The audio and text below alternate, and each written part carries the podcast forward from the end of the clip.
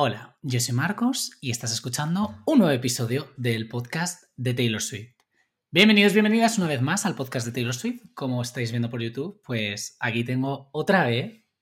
¡Qué pesado! Que no, que te amamos. A Javi Alonso. Eh, bienvenido, Javi. Muchas gracias. Parece como, como si te acabase de ver. Como si acabásemos de grabar hace 10 minutos. It's been a long time coming, pero eh, estamos aquí porque tenemos que comentar eh, esta vez. La, la- la- la temporada pasada no fue. Pero bueno, No, esta vez, pues. Esa vez no me invitaste, dijiste, no me importa tu puta opinión, pedazo de maricón de mierda. Ese fue mi, ese fue mi razonamiento. Ah. Pero bueno, hemos dicho, venga, 1989. En el hueco de los corazones vamos a hablar de las From the Ball tracks y de. eh, que no es una From the Ball, pero aunque no hayamos podido escuchar, que os lo dijimos en el anterior episodio, no pudimos escuchar todavía. eh, Than Fiction. Sweeter Than Fiction, vamos a hablar de esa canción porque si no se va a quedar fuera y me da muchísima pena. Es una pedazo de supermodelo. Vamos a hablar de qué nos ha parecido en general estas From the Vault. ¿Estamos agree de que definitivamente estas son las mejores canciones From the Vault que ha sacado Taylor Swift hasta el día de hoy? Sí. Sí, es 100%. correcto, 100%. Me parecen homogéneamente excelentes. Sí. Que eso no se puede decir de ninguno de los Volts porque Red tiene momentazo. O sea, Message in a Bottle por el culo. La versión de 10 minutos de Outworld que escribió tres meses antes de sacarla, por el culo también. The very first night. The very oh, better man. Better man. Aunque Better Man no está escrita para el Vault, Better Man ya, se sal- ya salió. Pero era de Red, era una técnicamente from the vault, pero por alguna razón decidió darla. O Bueno, es verdad. sea, pero era, te- Ay, era un babe. descarte de Red. What can you do this, A mí esa, babe, well, babe, no Ah, bueno, y Nothing New con Phoebe Bridgers. Está, she's cute. She's I cute. like the beat. I like the beat. I like the beat. Y, pero había una que no me gustaba nada, que probablemente haya. La de Ed. Sheeran. Run. Like you run from the love. Like I run from this song. Like a, Exactamente. like a run from hombres heterosexuales como Ed Sheeran. Dios santo. Sí, definitivamente estas me parecen menos una que es como she's cute, Sí, pero sí. todas son homogéneamente muy buenas. Sí, son guays. Y no me lo esperaba. Yo tampoco, porque yo No sabía- que no soy un chico de Bolts. O sea, es que no escucho prácticamente ninguna canción de From the Bolt. Mm. Eh, me parecen un añadido cute, pero a mí lo que me importa son las canciones originales. Eh, A mí de una regrabación no, lo que cuando se sacan los recordings lo que me importa es el vault. Yo no. Es como, a ver, eh, me es mucho más excitante completar la, eh, la visión que tengo sobre Taylor Swift en esa era, que me dé como más detalles sobre la historia que me estaba contando, más que escuchar I Wish You Would otra vez, porque es la misma canción. Bueno, a mí me puedes dejar en paz o qué que pasa. no, no, aquí? coño, te estoy diciendo mi puta opinión. Yo lo que me pasa es que en general no soy un chico de descartes. Creo que si algo se quedó en un cajón. Es más de Kant. Exactamente. Creo que sí. De Aristóteles. Yo creo que en concreto, o sea, yo soy una persona que si algo se quedó en un cajón fue por algo. Pero en este caso nos alegramos de que el cajón se haya abierto. Pero hay veces que se quedan en un cajón no por falta de excelencia, sino por no entrar dentro de ciertas narrativas o porque no te conviene contar cierta historia en ese momento. Entonces, Como puede haber ocurrido aquí, no quizás. podría quizás haber ocurrido en este caso. O porque quizás estabas en un momento en el que estabas siendo la más popular del mundo y no podías decir, tengo una canción que se llama Zorra. Eh, bueno, yo, igual que tú, creo que ha sido una sorpresa muy gratificante eh, escuchar esta extensión de 1989. Y vamos a empezar, ¿vale? Vamos a empezar con Slut. ¡Guau! ¿Qué opinamos? Yo creo que no es lo que se esperaba nadie, No, eso es verdad. porque a Taylor Swift le gusta mucho darnos un título que no indique exactamente de lo, que, va la canción, Exactamente, sí. para generar una expectativa y luego hacer ¡uy! girarla y, y que eso sea interesante. Mm. Creo que el haberla entrecomillado y ponerle una exclamación a mí me daba a entender que slut iba a ser como un adlib, que iba a ser como pero un no es- está entrecomillada. como que no. Entre comillas, una exclamación como si fuera un, un vocativo. Tiene una exclamación, pero no tiene comillas, ¿no? Ujú. ¿Tienes comillas? Joder, Ah, yo pensaba que no. incluso en el vídeo del Vault Como no me ha llegado comillas. mi puto disco, pues no lo he podido ver bien. Incluso Vale. en el vídeo del Vault salían las comillas del, Vale, vale. del Vault. Ok. Claro, yo lo entendía, y aunque no estuviera entrecomillado, pero aún más siendo entrecomillado, da a entender que es un vocativo, yo pensaba que iba a ser un estribillo hecho de adlibs, como yo que sé, malamente. O sea, malamente es un estribillo que son solo palabras. Yo pensaba que iba a ser un estribillo en plan, slut, whore. Right O sea, My Pussy. Pensaba que iba a ser una canción para las guarras, las zorras, las putas del mundo como yo, Ya, yo y no lo ha sido. Yo creo que todo el mundo pensábamos eso, pero No, sí. aún así, She's cute. she's so cute. Estoy She's enamorado de, cute. Mm. esta, de esta From the Ball, probablemente mi favorita. Wow. Duras declaraciones. Duras declaraciones, vamos a empezar fuerte, pero a mí, a mí me ha encantado, me gusta mucho porque me recuerda mucho, una, parece una canción de Lana del Rey, una vez más, eh, ya teníamos Wildest Dreams, es, es una forma de cantar, es una forma como de que luego Taylor Swift se ha ido mucho a eso, ¿no? Al susurro, al no sé Al qué. aire. Ah, sí, es al aire. tetas al aire, tetas al aire, eso sí te lo sabes, ¿no? No. Joder, de tata golosa, tetas al aire, tetas al De aire. Tatagolosa son ese micromanía. Pues luego está, pues ahí está tetas al aire. Fenomenal. Bueno, el caso que carrera. a mí me ha encantado porque creo que se puede ver de varias formas la letra de la canción. O sea, creo que hay Yo como que no, dos pero formas. Pero en la que yo me quedo es en plan de que cuando. O sea, yo he entendido, también es verdad que he podido escuchar la canción eh, cinco o seis veces. Tampoco me podido. Estamos grabando esto dos días después. de Estamos grabando, esto. exactamente, esto es un poco tal, ¿no? Pero Mm. yo entiendo que es como cuando tú eh, estás teniendo un encuentro con una persona que evidentemente es muy popular y de, de hecho lo dice en uno de los leaks, dice right time, wrong place, en plan como que te pillan porque, o sea, te pillan con él cuando no te tendrían que haber pillado. Y entonces como que la gente dice, eres una zorra, pero yo voy a embrace that, Acabas pero luego el tío no es, no es correspondido contigo. Right place, wrong time. No, dice right time, Ese- wrong, place, right time. O sea, yo creo que dice como que está en el momento que tenía que estar con él, pero en el lugar equivocado. Eso. Es como yo lo entiendo. Pero en luego has dicho que les pillan en el momento equivocado. Entonces No, no que les es- pillan en. O sea, imagina, o sea, yo lo que me estoy imaginando es. Yo estoy con un, un tío, con un futbolista súper famoso, y entonces es el momento de estar con esa persona porque quiero conocerla, porque nos entendemos, tal, no sé qué, pero de repente te pillan eh, entrando a un hotel. Y entonces te llaman zorra por eso. Mm, Yo es un poco como lo entiendo eh, dentro de las pocas escuchas que le he podido dar. Eh, y además luego como va evolucionando la canción, ¿no? Que luego va diciendo en plan de, eh, sé que vas a decir que te estás pilladito por mí. Sabemos los dos que esto no va a ir hasta ese nivel, sino que a lo mejor es algo un poco más físico y de encuentro y de coqueteo, pero bueno, vamos a ir a por ello y entonces voy a abrazar esto que me están llamando eh, desde la opinión pública. Es un poco así como lo he interpretado. ¿Cómo lo has hecho tú? Yo lo entiendo. A ver, evidentemente igual que todas las del vote sobre Harry Styles. Porque eso es una relación que nunca ha acabado. Eso es una relación que fue jodida puramente por las circunstancias y no porque no hubiera amor y no hubiera pasión. Y eso Ujú. no está cerrado y por eso tenemos The One, por eso tenemos Question, ponemos- por eso tenemos muchas Can canciones. I ask you a question? Esa canción sobre Harry. cada vez que veo en la tele, que me pasa muchas veces en las series, Can I ask you a question? Es Claro. que automáticamente es un Can I ask you a question? Hmm. Bueno, continúa. Sigue siendo una canción que no me gusta porque me parece un poco desconcertante. no, ni a mí, pero pero, esa parte sí. pero es muy. Pero es muy. O sea, con el tiempo, sabéis Mm. que me cagué en Midnight. Y sigue sin gustarme, pero me parece muy curioso lo que dice en muchas canciones. Aunque no me guste cómo suena o no me guste cómo se ha llevado a cabo, me, me interesa lo que está diciendo. Nuevo episodio. Eh, Midnight, review de después, Midnight. un año después. Eh, exactamente. Sí. eh, bueno, entonces, esta canción. A ver, Harry Styles, cuando estaba con Taylor Swift, estaba en One Direction. Esto Sí. es importante tenerlo en cuenta. Mm. Normalmente, un, cuando estás en una boy band, no hablas públicamente de las relaciones que tienes porque eso corta la ilusión a tus fans de que podrían estar contigo. Las boy bands se basan mucho en esa ilusión de las chicas de 12 De años de me voy a follar ellos. a Louis Tomlinson. No te lo No, vas a no va a follar ocurrir. no te lo vas a follar, pero dependen mucho de eso para vender, para crear ese nivel de, de fama. Si habéis visto Conexión Samantha, fenómeno fan, hay dos chicas obsesionadas con McFly y piensan que se van a casar con ellos. Sí. Ellas están convencidísimas y una tiene un trozo de sandía congelado en el congelador que uno escupió en un concierto. Es que, chicas, hay que ver Conexión Samantha para entender Qué el puta mundo. fantasía, ¿eh? Es increíble. O sea, me parece increíble que un cerebro pueda llegar a funcionar así. ¿El de las chicas o el de Samantha? El de las chicas, el de Samantha es espectacular. Pero... A ver, esas chicas, tú, tú y yo con 12 años hubiéramos hecho lo mismo. Si Taylor Swift hubiera escupido un trozo de sandía, lo Sobre todo porque ahora lo podrías vender por 3.000 euros en Wallapop. mínimo. O 30.000. mínimo, alguien que la clone.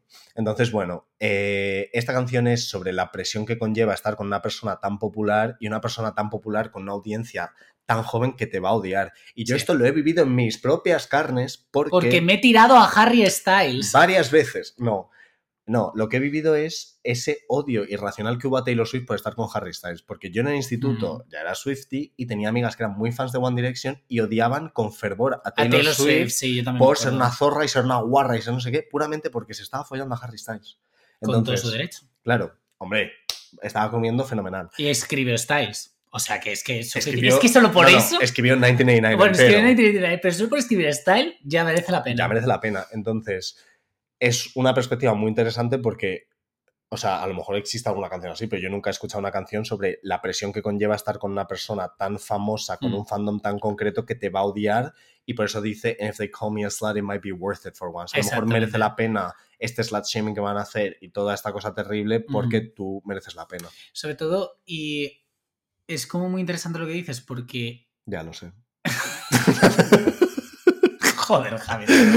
En plan, de, es muy interesante lo que dices, sobre todo porque es verdad que además es muy llamativo que lo, ha- lo hiciese una persona, porque normalmente. O sea, no sé si, si estás de acuerdo en esto, pero por ejemplo, cuando la persona con la que está con un famoso o una famosa, Ujú. normalmente pues, cuanto menos conocido es, la gente menos le interesa. Pero en el caso de Taylor Swift era como, era muy fácil meterse con ella, yo creo también por el nivel de exposición que tenía Taylor Swift. No sé si me explico. Y porque yo recuerdo que siempre, yo- siempre lo recordaré, hay un artículo que yo incluso lo puedes encontrar todavía en internet, del mundo, donde era como, la narrativa que se escribía sobre ella era como, ya está su próximo hombre, el sonido que va a definir el álbum es su próximo hombre, tal, lleva tantas víctimas, tal, no sé qué, que era como una forma de... O sea, yo nunca había visto esto con un artista de mi generación, porque sabemos que ha habido otros artistas con muchísima exposición, pero lo de llamar zorra a Taylor Swift es que era como... Omnipresente. Es que sí, era como, ah, sí, es, es una zorra, era como algo que estaba completamente asumido. De eso va Blank Space, en plan,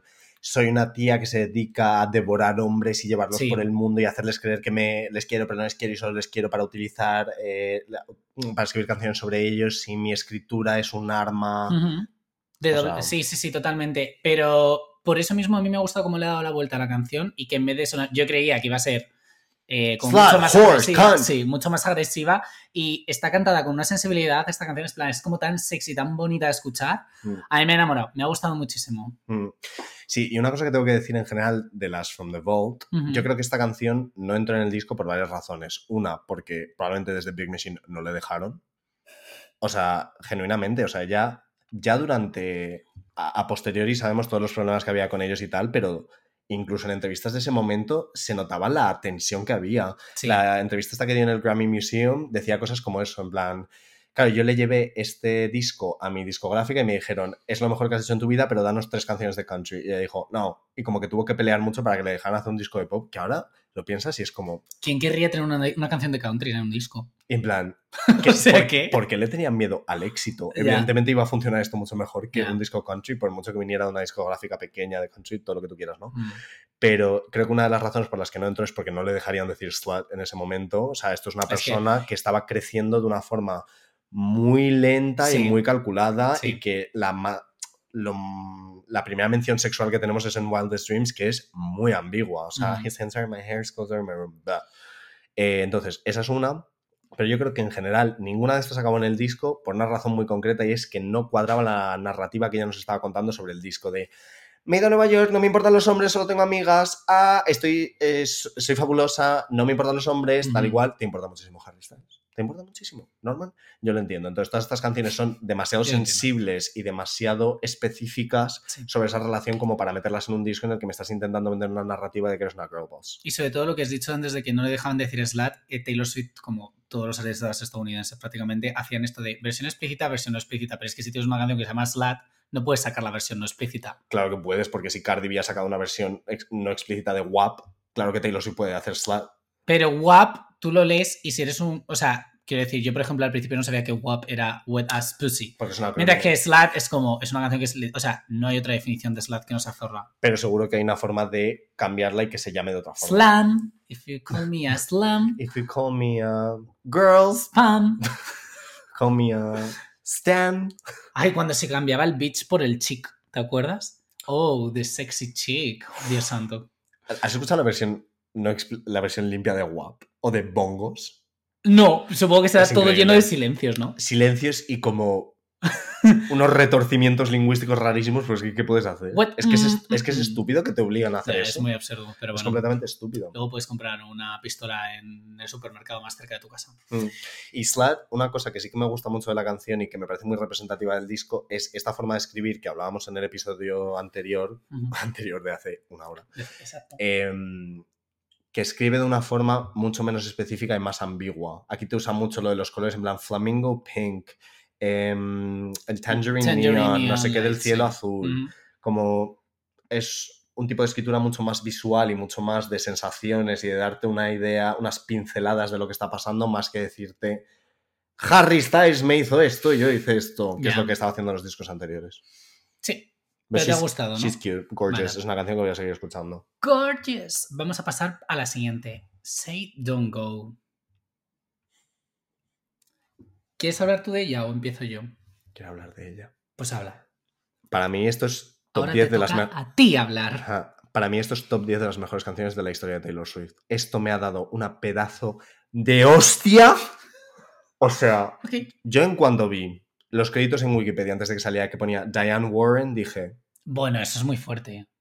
Eso es fuerte, ¿eh? dije vienen a destrozarme la vida. Vienen es. con una apisonadora a matarme y aplastar mi cuerpo en una fina hoja y escribir encima de ello esta canción. Es lo que han hecho. Es lo que han hecho. Diane Warren, por si no sabéis quién es, es una putísima leyenda. Es una tía que ha escrito todas las power ballads de los 80 que te imagines súper icónicas. If I Could Turn Back Time, de Cher. ¿Habéis oído hablar de ella? No, probablemente no. Probablemente no. Ah, Un ejemplo un poquito más. Because You Loved Me, de Celine Dion. I, um, I Don't Want to Miss a Thing. Till It Happens to You con Lady Gaga del documental este sobre Till it violaciones. happens to you, esa canción. Now I know O sea, how I feel. efectivamente. La Taylor no había eh, participado con ella hasta el momento, ¿no? No. No. Y, no la, y no hemos vuelto a oír hablar de ella. O sea, Diane Warren es una escritora espectacular. Eh, escribe muchas canciones para bandas sonoras también. Sí. Es como muy cinematográfica, muy de Muy baladas épica. enormes. O sea, sí. es increíble. Yo cuando vi su nombre, es que, o sea, tengo chills. O sea, vi su nombre y dije, esto va a ser para mí. Y lo ha sido. ¿La sé? Lo ha sido. Esta canción es absolutamente increíble. Es mi favorita del Vault eh, y es de mis favoritas de la historia de esta mujer. Esto es increíble, esto es precioso, esto te pinta una imagen tan concreta y tan dolorosa. O sea, es increíble. Además, to- todas las del Vault son como lamentaciones sobre relaciones a medio acabar. Entonces, eso es una cosa mm, en la que todos nos hemos visto Sí. en diferentes puntos de nuestra vida el, la ambigüedad de cuando algo se está acabando pero no se está acabando y no sabes en qué punto está exactamente y la comunicación es un poco rara y entonces te saca esto y es como Bueno, a mí es la canción que menos me ha gustado del Volt. es que he disfrutado tanto escuchándote hablar de esto en plan de, bueno, a ver, es la que menos me ha gustado. Dentro de que me ha gustado, ¿eh? Es una canción muy linda. Eh, es simplemente bueno, que... si algunas de nosotras no tenemos sentimientos Es que últimamente soy una mujer muy fría. ya yo Eh, no sí que es verdad que me gusta, eh, o sea, que me ha gustado, ¿eh? Que me ha gustado, digo que de todas es la que menos me ha gustado. Y me gusta que la producción es una especie de mezcla entre Clean y Labyrinth. O sea, es como una mezcla y un hilo. no me metas aquí esa Hombre, bueno, hija, mierda que sí. no me metas esa pedazo de mierda no me compares esto con Midnights No. bajo ningún concepto Me pues cariño. te ahorco Chequéate la producción porque esto es así. Y sí que me gusta cómo habla de una persona que literalmente te induce a estar en plan absolutamente desquiciada, en plan de que parece como que te da luz verde, pero no te da luz verde.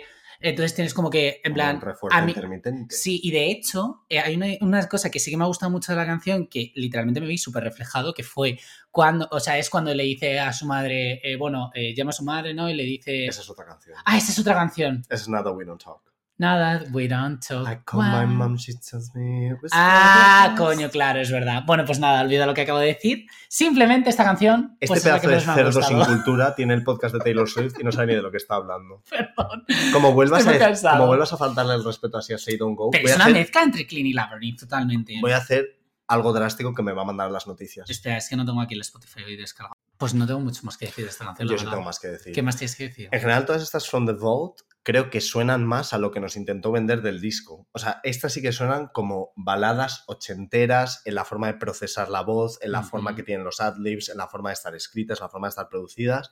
Esto recuerda a pues esas baladas de Diane Warren, a, un, a Cher, a um, esas baladas de Aerosmith. O sea, esto me lleva mucho más a eso. Aerosmith, ¿te recuerda esto? I don't wanna miss a thing, ¿no es de Aerosmith? I don't wanna clou- Sí, es de. Y esa es de Diane Warren. Sí, pero ¿te recuerda este tipo de música a eso? No Aerosmith en plan Ah, vale, vale. rock, que yo tenía el Guitar Hero de Aerosmith. Sé de lo que estoy hablando. Uh, yo tenía el. Guitar Hero. Dos, concretamente. Ojalá uno de Avril Lavigne. Bueno, el mejor Guitar Hero. ¡Ah! Todos comprándonos otra vez la Play 2. Sería para increíble. esto. Pero mm, quiero decir, no Aerosmith en general, sino como ese tipo de baladas grandes, desgarradoras, ochenteras, ese sonido artificial que se estaba empezando a llevar, eso está en el Vault y en el resto del disco casi no está. Entonces es curioso que esto suena así. También, claro, no sabemos cómo sonaba esto originalmente. Siempre tenemos que tener en cuenta cuando se nos da algo from the Vault que es la interpretación de ahora. Es que- Porque evidentemente algo como em, Don't You de Fearless no sonaba así. You Eso era una baladita. O sea, no... mm, O incluso You All Over Me, que hay una demo de originalmente de 2008, que yo por supuesto me la he escuchado, y no tiene nada que ver porque es cómo interpreta ella ahora eso, pero no es el sonido original, entonces no sabemos exactamente cómo era esto. Pero esto es increíble. Hay una letra que dice, I'm trying to see the cards that you won't show. Bueno, Tenemos, chicas, tenemos que creernos lo que nos dice alguien sobre sí mismo. No tenemos que intentar mirar las cartas que no nos enseñan. La gente te enseña las cartas que tiene. Hmm. Ya está. Si alguien te está demostrando algo, tú te lo tienes que creer y ya está, aunque no vaya a favor de tu narrativa. Si tú ves que alguien no funciona de X forma o no te trata de X forma o no procesa las cosas de X forma, te lo tienes que creer y ya está. No tienes que intentar buscar unas cartas que piensas que no te está enseñando. No. Bueno, es como cuando estaba la narrativa del chico malo al que le tenías que resolver los problemas. Es la misma. Ah, ah. Entonces, sí. Y entiendo que esto no estuviera en el disco porque no es una canción tan escueta. Ujú. 1999 son canciones muy escuetas que dicen exactamente lo que tienen que decir. Esta es muy, la- muy larga para 1999. Ninguna de estas son tan poperas como lo que es 1999 en su conjunto. O sea, no son canciones como de hit, de radio. Ninguna No. de ellas. No, no, no. Esto es para una banda sonora. Mm. Estaría fenomenal. Y para mí. Y para ti. Y para mí en mi día a día. Para tu, para tu serie de Para la banda sonora de lo que es mi experiencia vital. Ok. Esto es increíble. O sea, es la que más me he escuchado de esta nueva grabación. Ya está como en mi mm, top 5 de las más escuchadas del mes. O sea, me he desquiciado con esta canción. Ok. Muy bien. Me sabe el chocho a A, ca- calimocho. a Calimo. Eh, ¿Tienes que decir algo más?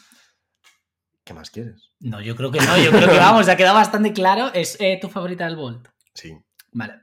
Y de, y de, ya os digo, de su carrera, para mí, ahora está en el top 10. Mira, pues esta siguiente es un poco lo que ha pasado con. que ha sido con Bad. No, con This Love. Now that we don't talk. En plan, ya no hablamos. Eh, a mí esta me gusta. Esto es increíble. Esta es muy bonita. Sí que me gusta mucho de esta canción cómo habla de cuando tienes un encuentro muy incómodo con una persona. ¿Vale? Y entonces, después de haber acabado, acabado con ella, te vuelves a encontrar y es como que. No- o sea, el now that we don't talk, ¿no? Es como. Sabes que dejaste las cosas sin haber cerrado bien, nunca has llegado a hablar conmigo de lo que ha pasado, ni me has pedido perdón, ¿no? Que es un poco lo que espera ella. Y es como que me gusta mucho cómo va repasando la narrativa de esta persona con la que te acabas de cruzar, con la que ya has terminado la relación. ¿Sabes lo que te quiero decir? Pero en qué momento se cruzan. en, un la- en una fiesta al comienzo. O sea, no dicen que se crucen, pero yo entiendo como que ella está en la misma fiesta que él. Vale. Por eso está describiendo en plan de llegas, entonces la gente se aparta y demás. Entonces como que me llama mucho, o sea, porque a mí me ha pasado, entiendo que a ti también, que te has cruzado con una persona en un momento, no tiene por qué ser una relación de amor ni nada así, pero incómoda, de decir, Yo no, yo nunca he tenido un momento incómodo ¿nunca has tenido... una- Nunca. Ah, bueno, pues nunca, nunca, nunca he sentido ese sentimiento nunca en mi vida. es como que he podido relatear mucho con esta canción y em, me gusta mucho también como ella dice al final, en plan, ya no tengo como que eh, fingir, que me gusta, gustan el rock ácido, tal, no sé qué, es como... Es que eso, en eso, o sea, en la edad en la que yo, por ejemplo, estaba escuchando 1989, es como que podría volcarme en eso, ¿no? Como que Mm. muchas veces te vuelcas en intentar estar con una persona cuando simplemente no iba a funcionar ni estaba funcionando. Aquí sí es cuando está hablando con su madre Sí, de mom, llamo a mi madre y tal, no sé qué, y eso a mí me pasó una vez, no con mi madre, pero con una amiga que tuvo que hacerme una intervención de decir, cariño, esto ya no, o sea, corta esto porque es que simplemente no va hacia adelante. Y entonces hay veces que tienes que escuchar a las personas que tienes a tu lado, ¿eh? total. Porque eh, um, es que estaban todas las Warning Saints ahí y simplemente decidías ignorarlas. Sí. Eh, lo que sí que me pasa con esta canción, que me pasa creo que también con Suburban Legends, que es la siguiente, es que termina como muy abrupto. O sea, puedo entender Now el Now that we we don't don't talk. talk y se acaba, pero como que dura súper poco y es como Es- que de repente Creo que es literalmente la canción más corta de su carrera. son como dos minutos, Dos 20 minutos o algo y así, medio. ¿no? Mm. Eso es lo que me pasa, pero me ha gustado, es una canción muy cute. A mí me encanta, porque me encanta esta perspectiva de nostalgia cercana. O sea, se ve que está escrita como un mes después de haberlo dejado y de uf, que quedara enmarañado de no saber cuándo ha acabado exactamente, en qué momento, Ujú. y se lamenta de que no hablen ahora, es una cosa que activamente le da pena y lo pasa mal y tiene que llamar a su madre y piensa en lo malo que, que tuvo la relación y por eso le duele, Ujú. pero también está intentando como autoconvencerse en plan de, bueno, pero ahora que no hablamos ya no tengo que fingir que me gusta esto, ya no tengo que tal. No sé qué me, no sé qué me ha pasado, que me he reído. No, no, no he sido nada de lo que has dicho. Soy tan gracioso que incluso aunque no de digo repente me he reído, no sé por qué. Continúa, perdón. Que no O has sea, dicho nada, que, El que circo, simplemente estaba así, escuchándote y me he reído. Ya está, perdón. fenomenal. Continúa.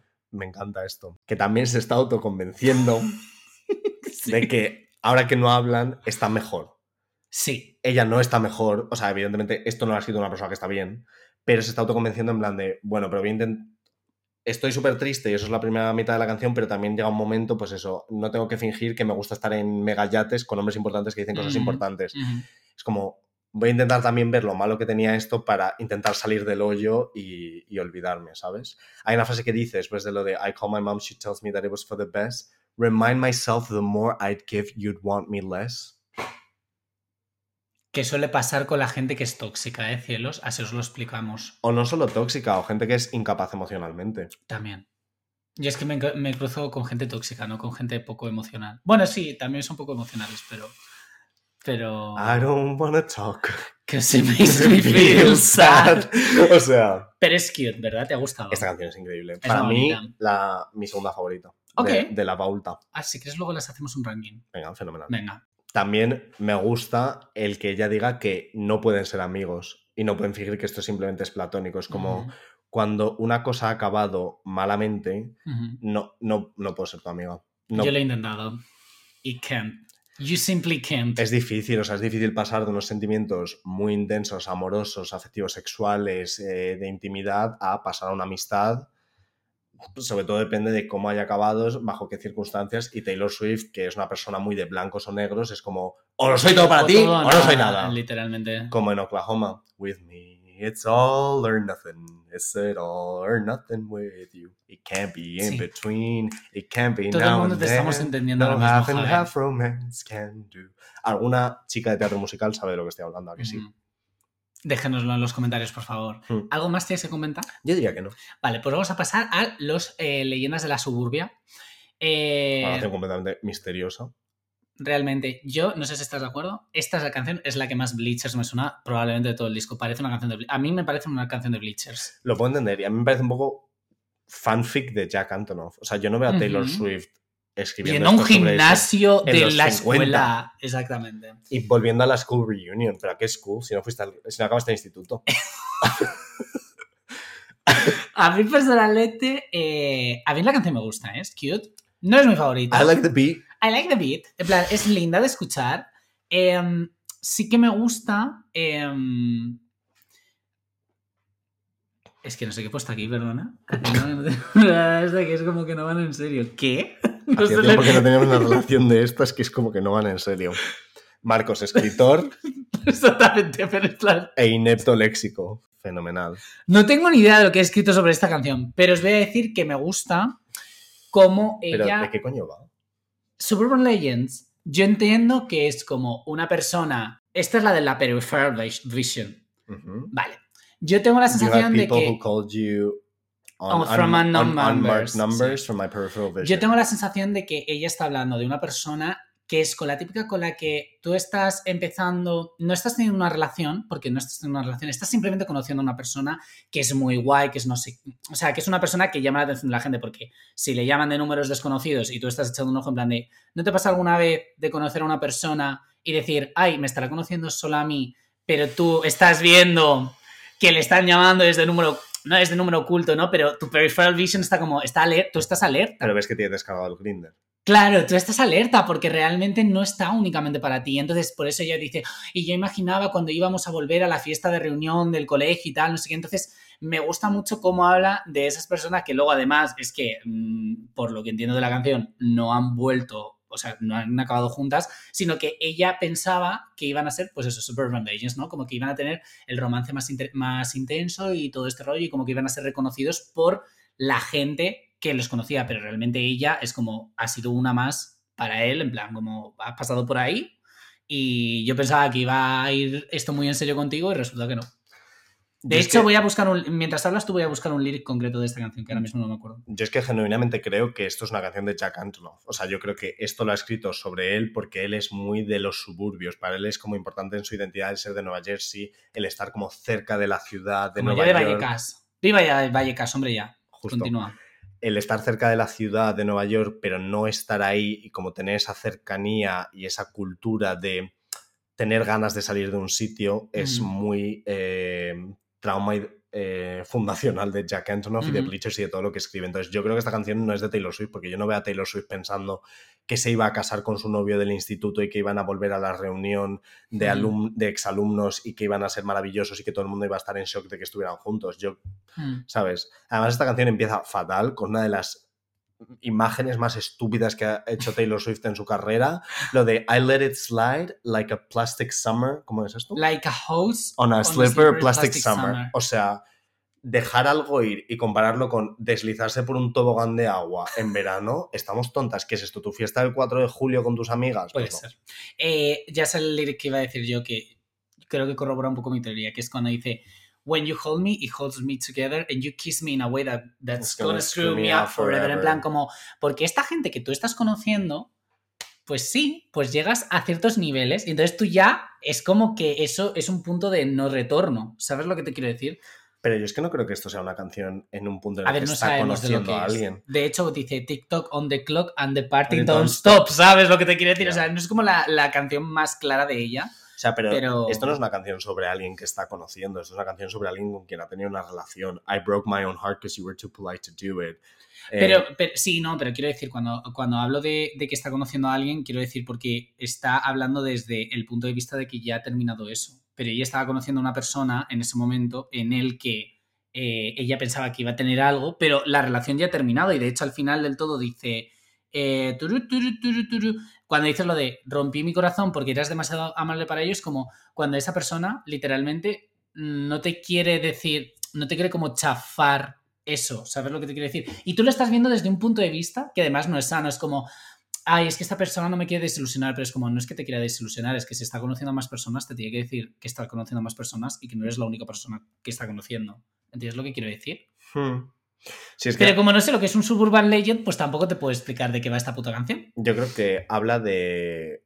O sea, el concepto de Suburban Legend yo lo entiendo como que nuestra fama no iba a pasar de ahí. Íbamos a ser reconocidos en nuestro entorno por sorprender a la gente por estar juntos. Entonces, por eso no me... que- Hmm. Se me hace muy raro que esto sea sobre ella En una baby shower, de repente. en una baby shower, en un picnic, Puede ser. en la reunión de Lampa. En la lampa, imagínate. O sea, sí, es un poco eso. Pero Pero bueno, sí. tiene muy buenas lyrics, lo de I broke my own heart because you were too polite to do it. Es muy lindo. Es muy lindo. ¿Quién ha estado ahí? que se ha sentido personalmente atacado por Suburban Legends. Pero bueno, no es mi favorita del disco, pero de las From the Ball. Pero bueno, es linda. Está No. linda, está linda. Una cosa que yo creo que le pasa a Taylor Swift, que es que como no acabó el instituto, tiene como... Ganas de explorarlo ahora. Sí, como que utiliza mucho la imagen de un instituto y de volver al instituto Mm. en Miss Americana, en Timeless, en Mm. esto. Es como... Ya move que on. podría solventar la economía, por ejemplo. También soñar con eso, ¿no? Con solventar la economía. Podrías no ser billonaria, podrías donar la mitad de tu fortuna y curar el hambre en el mundo. A lo mejor podrías hacer eso, Ojalá un día alguien haga eso, ¿te imaginas? No, Tener no. el poder de hacer eso. Sí, Pero por supuesto, si llegas a esos niveles de poder es porque eres un hijo de puta y por supuesto no lo vas a hacer porque no te importa a nadie que seas tú. No puedes ser billonario de forma ética y no puedes ser billonario eh, de forma... Y si es eh, vegana, No, vale, tampoco. no. Na- nadie puede... Es que no nos damos cuenta de la cantidad no, de dinero que que, no, son mil millones. Es que es una putísima locura que una persona pueda amasar tantísimo es dinero. Es imposible. Y por mucho que haga así gestos en plan de he donado 50 millones a mis conductores de, de camiones, en plan, Mm. porque donó como muchísimo dinero a trabajadores de la Astur, fenomenal. Está mejor que haga eso que que no lo haga, por supuesto. Mm. Pero eso es una distracción para que cuando se haga billonaria di- digan, pero es muy caritativa. Miradla, que ha Se dado dinero a estos pobres. ice skating en periodismo. En plan, como desviar el foco de atención. Ice Spice. Pero deslizando, deslizando, llegamos a la, bueno, a la última canción From the Ball, antes de hablar de la que no es From the Ball, pero hablemos de ella. ¿Se ha acabado esto ya? ¿Se ha acabado? Eh, um, Una cosa, esta canción empieza con un sonido que no sé si es intencional, pero suena una gaviota. El. Yo a, que- mí, las- a mí me recuerda un poco a The Louvre. En plan, es como ese sonido, a mí me recuerda a una cremallera, como un... O Yo algo así, sí, es una cosa Yo lo he entendido como las gaviotas de la portada. Pues podría ser, podría ser cualquier cosa, la verdad, porque es un sonido un poco extraño. Hmm. Eh, ¿Qué opinas de Easy Over Now? Opino que hay que tener putísima audacia para mencionar el vestido azul en el barco. Es muy fuerte esta canción, ¿eh? Yo cuando oí eso dije, no me puedo creer que haya dicho ya, ni ella misma cuando dijo, venga, sí, bandana discográfica, ya está. O sea, pero claro, tú te acuerdas de esa foto, ¿no? Hombre, claro que me acuerdo, pero y además, Sí, más ¿sabes? detalles que da aquí, ¿eh? En, la, en toda la canción. Ah, por sea, si no, la si no os conocéis este lore, hay unas fotos súper misteriosas de Taylor Swift en 2014, sentada ella sola, como en una lancha motora, con un vestido azul, así sentada ella sola, súper triste, que nunca supimos Es que exactamente de qué eran. Es una foto increíble. Ponla aquí, Marcos, edítalo. Vale, la vamos a poner aquí. Aquí. Y no.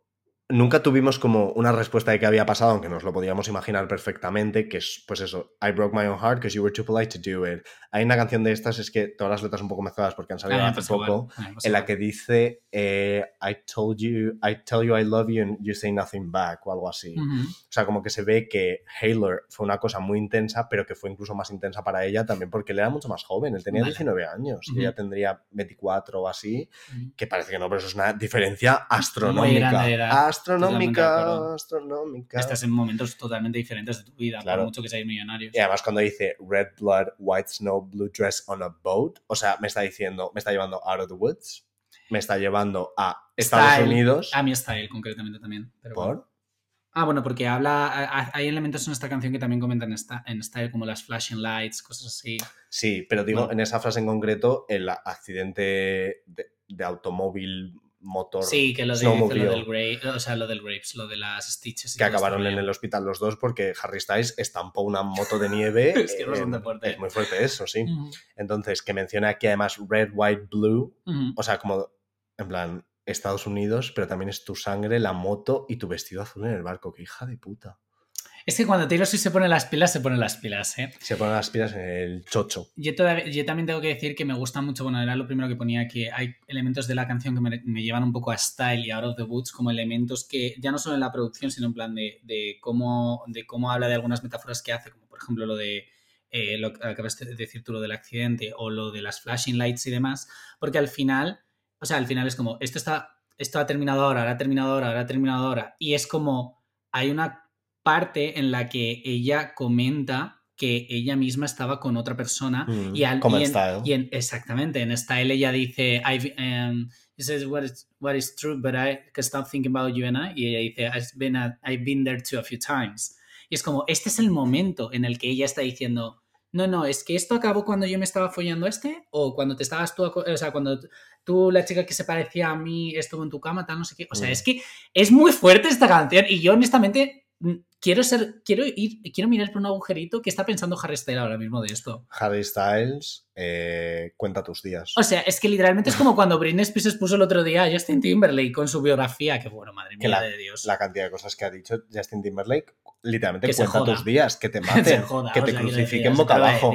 Hay que volver a la vergüenza pública, a que te den latigazos en la plaza del pueblo.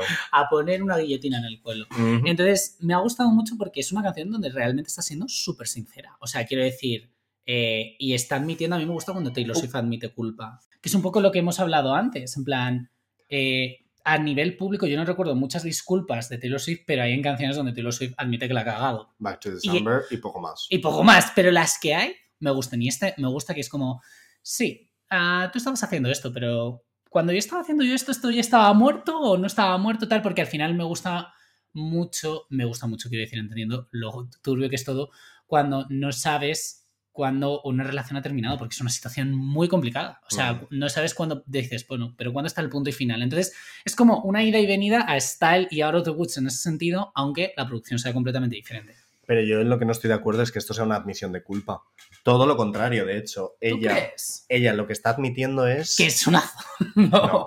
Está No, admitiendo hombre. que había mucha ambigüedad en el final de la relación y entonces Sí. es como, pues yo me follo a otra gente y tú también, y entonces esto significa que ya no somos nada o tal y cual. Mm. Y de hecho, no solo no admite culpa, sino que luego en la canción Pero dice... es que la odias con todo tu ser, ¿eh? No, no, es que Ah, simplemente bueno. no tienes razón. Ah, bueno. O sea, Perdona, no es verdad. no, es que luego en la misma canción dice, al menos yo tuve la decencia de guardarme mis noches para mí. Eso es verdad. Entonces, no solo está diciendo, yo me he tirado a otra gente igual que tú, eso no sé qué significa, pero además dice, pero es que tú sí que estabas públicamente con otra gente y yo no. Ya. Entonces, no solo no es admisión de culpa, sino es lanzamiento de culpa como siempre. No, y además que quieres que la otra persona te pida So, perdón. Quiero decir, pero que la, eso lo dicen los lyrics, ¿no? O sea, bueno, no lo dice, pero está implícito como que está esperando que la otra... Ah, no, sí que lo dice. Dice... Dice... I was hoping you'd be there and say the one thing I've been wait, wanting. Tú lo que querías es que te pidiese perdón. Y yo creo que Harry Styles jamás te pidió perdón. o y que por le eso... perdón o que le dijera, no, no se ha acabado, seguimos juntos. Claro, pero que hubo un hiato. Pero yo, yo tengo la sensación, por eso, cuando dice, aquí no es lo que dice, sí, lo de eh, eh, a veces pienso en, en- saltar sobre un sitio súper alto solo para que vengas corriendo y digas una cosa que quería, ¿no? O que estaba queriendo. Es como, ¿tú querías que siguiese esa relación o querías que te pidiese perdón por lo cabrón que había sido contigo? Que tú pensabas que había sido contigo, porque no sabemos exactamente lo que pasó. Ya. Más allá de que salió con otra persona que parecía Taylor Swift según ella. Yo lo que creo que pasó en esta relación es que había demasiada presión ajena por todo el fandom de One Direction, por eh, ser dos personas súper famosas. Y por las gemeliers. ¿Eh? Perdón. Ah. Continúa. y por todo el slut shaming que Taylor Swift lleva cargando de años. Mm. Que también, evidentemente, no se lo merece, es una locura, pero ella es que también formó parte de esa cultura. O sea, no puedes decirme, no puedes escribir Sí. Better Than Revenge and Speak Now y en el disco siguiente decir en plan, las mujeres tenemos que apoyarnos entre nosotras. En su defensa diré que fueron dos discos después, no uno. pero sí. No, no, en Red, lo de, mm, lo de Tina Fey y Amy Poehler fue durante Red. Ah, no, perdona, creía que decías en lo de. Perdona, creía que Nicki. Minaj sí, también. sí, sí. No, no, pero es que eso lo dijo durante la era de 1989 fue cuando estuvo todo el rato en plan, we shouldn't pit women against women. El feminismo es tener amigas, ¿verdad? Mm. O sea, eso es su idea del feminismo porque se lo enseñó Lina Dunham, una persona que no entiende el mundo, una persona que viene de padres famosos ricos y que nunca ha tenido un puto problema en su vida y que consiguió Girls, que no he visto Girls, mucha gente me ha hablado bien de ella, por muy bien que esté, Mm. ella consiguió sin tener ni un puto piloto ni nada escrito, consiguió eh, sacar esa serie, o sea, es una Nepo Baby de un nivel de la hostia. Entonces, ¿qué perspectiva va a tener del mundo una Nepo Baby millonaria? Absolutamente ninguna. Pero esa tía, al contrario que tú y que yo, le ha comido los cojones a Jack Antonoff. Da que pensar.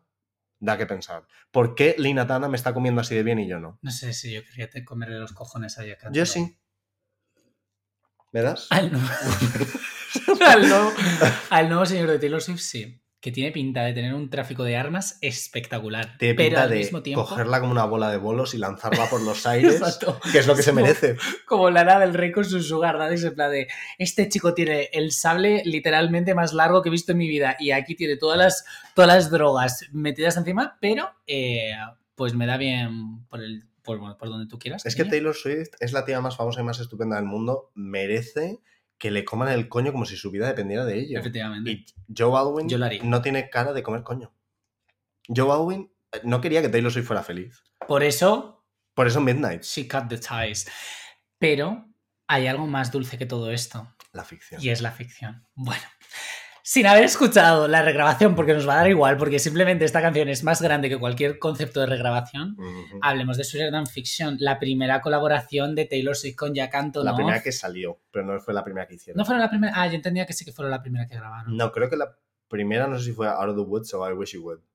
¿Sí? Creo que sí. Ah, yo creo que no. No, es la primera que salió, Bueno, pero no, pues, es, sí. no es la primera que trabajaron. Para una banda sonora de una película de mierda. que o sea, nadie ha perdón, visto. ¿Tú la has visto? Yo ¿Quién no la ha visto? visto. Levantad la mano si la habéis visto. Es como literalmente esta, esta canción. No, es, no sé si pega, 90 no pega 1999, No. pero esta Es canción se merecía algo mejor. Es demasiado tontipop para 1999, pero no es demasiado tontipop para mí. Efectivamente. y además es, tan, es, tan- es una canción tan bonita. Es. Es que es tan bonita. She's so cute. O sea, yo cuando pensé, joder, tío, que ha sacado Red, no sé qué, y, y no ha metido, porque en Red, en la edición física, solo en las 45 millones de versiones que hay en Spotify de ese disco, están las de los Juegos del Hambre y. Sí, los de Juegos del Hambre y tal. Pero dije, ¿y Sweet Urban Fiction dónde se va a quedar?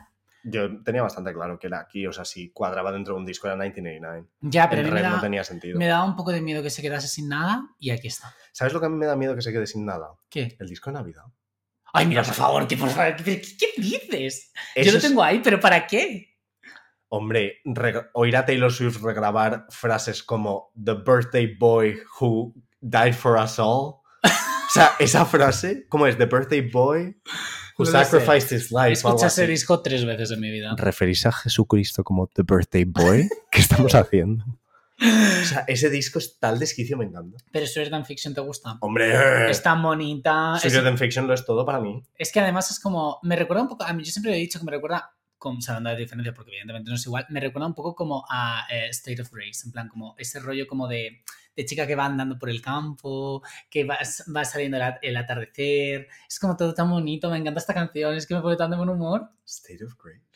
A ver, salvando las distancias, sí, me recuerda un poco como en el ritmillo y tal. Hit the ground, hit the ground, hit the ground, oh, oh. Y luego podrías decirte, and I'll never be the same. Bueno, sí, eso en mi cabeza funciona, ya está. Y como funciona en mi cabeza, será verdad. Pues está bien que funcione en algún sitio. Exactamente. Porque en lo que es el plano de la realidad, ¿no? Pero bueno, que me gusta mucho Sheridan Fiction. Lo que pasa que yo quiero que la ponga ya en puto streaming. Le tengo muchísimo cariño. Es bonita. No sé, a lo mejor no la pone en streaming como You're Losing Me o algo así, pero alguna lesbiana la va a sacar del vinilo y la va a meter en un podcast en Spotify. Yo me la voy a escuchar, por supuesto. Estoy contando con yo tengo que vosotros. aprender cómo se hace eso, porque mi, mi vinilo puede hacer eso. ¿Tiene? Mi- No, no, tiene, eso una, tiene una salida auxiliar porque necesitas un cable especial. Pues te lo compras. Ya, pero tengo que descubrir cuál. Ah, y tengo que tener tiempo. Tiempo últimamente no tengo, Para comprarte un puto cable tienes tiempo. Puede ser. Bueno, pues con esto, fíjate, son una hora de, de episodio para hablar de seis putas canciones. Ya. Pero hemos llegado al final, chicos. Muy ah, bien. bueno, hagamos el ranking. Primera Sword and Fiction. El resto, A ver, No. Spirit and Fiction no entra. Porque No es que no lo escuchado. sé, Es que a lo mejor la. No, no, y que no siendo a un álbum. Siendo la grabación de Jack, supongo que estará bien. Yo me he escuchado un vídeo de alguien grabando Yo el también, en YouTube, bien, pero, bien. pero claro, tampoco. Pero no tienes no es como la esto. calidad. No. Lo que sí que es verdad que tampoco corresponde a un álbum, entonces no tiene mucho sentido rankearla. Pero de las From the Ball, yo me quedaría con Empezamos desde arriba. o de abajo. Venga, abajo. La que más te gusta a ti, ¿cuál era? Y Zero Now, ¿no? Eh, No, No, Say Don't Don't Go para mí es la que menos. Ah, yo la que menos, Suburban Legends. Yo Say Don't Go. Vale. Luego Suburban Legends. O sea, yo. Espera, di tú primero y luego yo porque si no me voy a liar. Vale. Yo abajo, enteras. Dices, que lo digo Sí, todas seguidas. Las cinco. Vale, pues la primera, la más abajo sería eh, Vale, eh, Say Don't. Go. Vale, gracias. ¿Tu menos favorita es Say Don't Go? Sí, lo siento. Eh, luego la menos favorita, mm, un poco más favorita, Suburban Legends. Luego Now That We Don't Talk, Is It Over Now y Slat. Vale. Slat es esa reina. Yo. Suburban Legends. Ujú. Slut. ¿En serio? Hmm. Wow. Is it over now? Now that we don't talk, say don't go. Ok, esto de momento, porque ya sabéis que en algún episodio que vendrá a continuación tendré que hacer un ranking de todo el álbum. A ver, que llevamos dos días escuchando estas canciones, quiero decir, o sea, tampoco podemos hacer milagros. No. Pero bueno, ha sido muy O divertido. sí. O, o sí. Ahora de momento vamos a comer. Ha sido muy divertido poder traer a Javi una vez más, eh, servir coño, como hacemos siempre, ATC. y, y no entendernos entre nosotros, porque él habla de una cosa y yo hablo de otra cosa completamente diferente. Es que me parece fascinante. No hemos escuchado el mismo disco. No hemos seguido a la misma ¿A que no? artista y no hemos entendido lo mismo. Pero quizás por eso encajamos también juntos. Total. Así que, mira, además, vamos, eh, el Parecemos rosa un- pastel, yo de- de azul menta. Parecemos un gender reveal. Exactamente. Eh, nada, Javi, muchas gracias por pasarte por el podcast de Tiros Nada, una vez más. Gracias y por invitarme a hablar de, de esta mujer a la A la que odio que me- profundamente. que me produce sentimientos muy encontrados. O sea, es es una persona que, sabemos que en el fondo de- evidentemente moriría por ella, Claro. pero eso no quiere decir que no pueda tener pensamiento crítico y que no le vaya a aplaudir así como una foca todo lo que haga. Bueno, pues hasta la próxima temporada probablemente. Eh, nos despedimos, Ujú. sed buenos y nos vemos próximamente en un nuevo episodio del podcast de los. Chao.